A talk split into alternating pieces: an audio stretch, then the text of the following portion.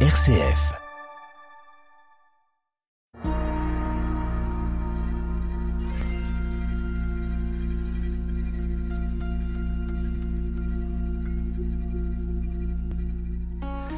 Bonjour et bienvenue dans cette émission dédiée au Père de l'Église. Depuis la semaine dernière, nous découvrons ces moines évêques de l'île de Lérins, l'île des saints qui voit fleurir au début du 5e siècle un bouquet de saints moines qui vont devenir évêques dans toute la Gaule. Nous avons découvert la semaine dernière la figure d'Honora. Nous allons découvrir aujourd'hui celle de son disciple Hilaire. À l'écoute des pères, l'émission Guerre CF sur les pères de l'Église avec Jean Charmois, orthodoxe. Interroge ton père et il t'instruira, tes anciens et ils te répondront. Livre du Deutéronome, chapitre 32, verset 7. Bonjour Jean. Bonjour Amaury. Alors avec vous, on découvre cette figure d'Hilaire de Lérins et d'Arles, puisqu'il deviendra évêque d'Arles, on va en parler. Hilaire qui est vraiment le disciple de prédilection d'Honora. Oui, et c'est également son parent. Et Honora le fait venir à Lérins. Euh, il est à l'origine de sa conversion ascétique. il y a toujours quelque chose à raconter parce qu'il est, il l'a vraiment euh, euh, persuadé et, il était attentif à sa conversion. Puis il l'emmène avec lui à Arles quand, quand il devient évêque d'Arles. Mmh. Et Hilaire, mais Hilaire retourne à, à Lérins et Honora va à nouveau le chercher. et enfin, il reste finalement auprès d'Honora, qui arrive à la fin de sa vie lors de son décès, il prononce l'éloge funèbre d'Honora. Et cet éloge funèbre est resté, euh, c'est un livre qui s'appelle La vie d'Honora, qui est absolument magnifique. Il y a cette parole célèbre, si on voulait représenter la charité sous une figure humaine, il faudrait faire le portrait d'Honora. Alors, d'Hilaire, voilà ce que dit Génade de Marseille, un historien euh, du 5e siècle qui a euh, écrit un livre sur les hommes illustres. Hilaire, évêque d'Arles, personnage instruit dans les saintes écritures, fut ami de la pauvreté et plein de sollicitude envers les indigents, non point seulement par la commisération de son esprit, mais encore par le travail de son corps. Car afin de leur procurer du soulagement, cet homme, d'une illustre naissance et élevé pour des choses bien différentes, se livra, malgré son peu de force, au labeur de l'agriculture, sans toutefois négliger les choses spirituelles. Il y en effet de la grâce dans ses instructions, et sans acception de personne, il fit entendre à tous une prédication travaillée et châtiée. Il a publié, avec le sceau d'un immortel génie, quelques opuscules qui sont l'indice d'une âme façonnée et d'une langue fidèle. On remarque surtout parmi ses ouvrages un livre fait à l'usage de bien des gens et qu'il était urgent d'écrire, La vie de saint Honorat, son prédécesseur. Hilaire, il, va être nommé évêque d'Arles, mais ça ne sera pas sans rebondissement, parce qu'au début, il ne voulait pas. Oui, bah oui, euh, pour euh, Hilaire s'en va d'Arles pour éviter de, succéder à, Honora qui en avait fait son poulain. Mais il est arrêté par le gouverneur euh, Castus sur le chemin du retour à l'Érins et il est ramené en ville. Le clergé et la foule, unanime, procèdent à son élection. On élevait l'évêque à l'époque. Il protesta et demanda un signe évident qui lui montrerait que c'était bien là la volonté de Dieu.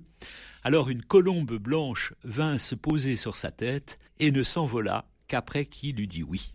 Et il avait 29 ans seulement. Il avait 29 ans, il reçoit 25 évêchés sous sa juridiction parce que Arles, c'est quand même la capitale des Gaules et donc c'est le métropolite de province, de Provence. Et il convoque et préside plusieurs conciles. Il se révèle un pasteur d'une activité exceptionnelle. Il fonda une communauté religieuse au milieu de sa ville et tout en étant évêque, il demeura, comme on l'a euh, dit, un travailleur manuel inépuisable. Et pour sauver des captifs et libérer des prisonniers, il n'hésita pas à vendre les vases sacrés, n'utilisant que des patènes et des calices en verre pour célébrer. C'est un caractère fort qui avait pas sa langue dans sa poche. Oui, alors il apostrophe les fidèles euh, au point de les faire fuir de l'Église et d'être forcé d'adapter son langage. Euh, c'est un maître en art oratoire, il pas ses mots sur les, pour les, sur les puissants et les riches de ce monde, mais tout en manifestant sa tendresse pour les, les humbles et les pécheurs. Mmh. Alors il lutta contre le, euh, les, les, idées de pélage qu'on avait déjà vues avec, à propos d'Augustin. L'idée, l'homme peut seul, seul sans l'aide de la grâce, atteindre la sainteté. Donc ça, cette, cette, cette position, cette position théologique, il la combat. Mmh. Mais son activisme le rendit suspect auprès de certains collègues, compromis avec les princes et auprès du pape Léon, Léon de l'époque, dont on parlera dans une, émission prochaine, soucieux d'affirmer son autorité. Et certains excès des moines de Lérins avaient rendu le pape Léon très réservé à l'égard d'Hilaire. Par exemple, Hilaire remplace un évêque malade qui n'était pas encore décédé, mais ça pose des problèmes parce que euh, l'évêque malade recouvre la santé et donc il a, plus, il a plus son poste. Donc euh, voilà des petites choses son, comme ça. Son ardeur aussi qui peut-être euh, fait craindre au pape de perdre un peu son, son autorité. Oui, parce que l'évêque d'Arles était, était très puissant. C'était le primat des Gaules. La primature était descendue de Trèves vers Arles et Hilaire nommait des évêques qu'il avait formés à des sièges à peine vacants ou qu'il rendait vacants. Et par exemple, il s'est même mêlé de, de déposer l'évêque de Besançon, qui n'était pas sous sa juridiction, sous prétexte qu'il aurait épousé une veuve avant son entrée dans l'Église et qu'il aurait décrété des exécutions, ce qui évidemment interdisait les canons de l'Église. Mmh. Cet évêque déposé proteste auprès du pape Léon. Hilaire, euh, sans prêter attention à la rigueur de l'hiver, entreprend un voyage à pied jusqu'à Rome. Et il arrive dans la ville de Rome et il, il est déjugé par le pape qui se méfiait de ce moine ascète et trop ambitieux. Donc euh, Léon lui retire la primauté de son siège épiscopal des Gaules et, il, obtient, il, un, il, obtient, un, décret de l'empereur pour euh, confirmer ça. Et, et, il est obéi. Et il est obéi. Euh, il est obéi et il se retire dans la solitude pour prier et s'adonner à la prédication, tout en étant toujours entouré par ses fidèles. Alors il tombe malade et il finit par, euh, à force de ses austérités et de son, son zèle, mhm. il meurt le 5 mai 449. Qu'est-ce qu'on peut retenir de, cette figure d'Hilaire? Comment est-ce qu'il a marqué ceux qui l'ont suivi? Alors il est comme son maître euh, et son père Honora, euh, à la fois un évêque et un saint moine. Un évêque en accomplissant sa mission de prédicateur de la foi et bâtisseur d'église, et aussi un moine en, défendant la, vie spirituelle, la prière, la cèse. Et, ce, choix de la pauvreté aussi radical. Et ce choix de la pauvreté. Euh, il agit comme le Christ, il guérit des malades, il pratique l'exorcisme en demandant de ne pas publier son nom.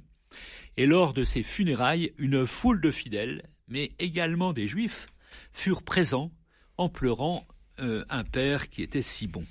Il nous reste quelques minutes, Jean Charmois. On pourrait évoquer la figure d'un proche euh, d'Hilaire d'Arles, justement, un de ses plus chers compagnons, Salvien de Marseille. Alors euh, oui, Salvien est, est, originaire de Cologne ou de Trèves, là encore un homme du Nord. Son éducation lui permet de devenir un rhéteur, un orateur apprécié et fin lettré. À une date inconnue, il se marie et s'installe dans le sud de la Gaule avec sa femme, Palladia, et un enfant. Il se convertit à l'ascétisme avec sa femme, avec pour conséquence la rupture avec ses beaux-parents, qu'ils ne comprennent pas que leur gendre et leur fille vivent dans la continence. Il fait un séjour auprès d'Honora, Honora d'Arles, dont on a parlé à une mhm. précédente émission, en 427, au moment où Honora devient évêque d'Arles.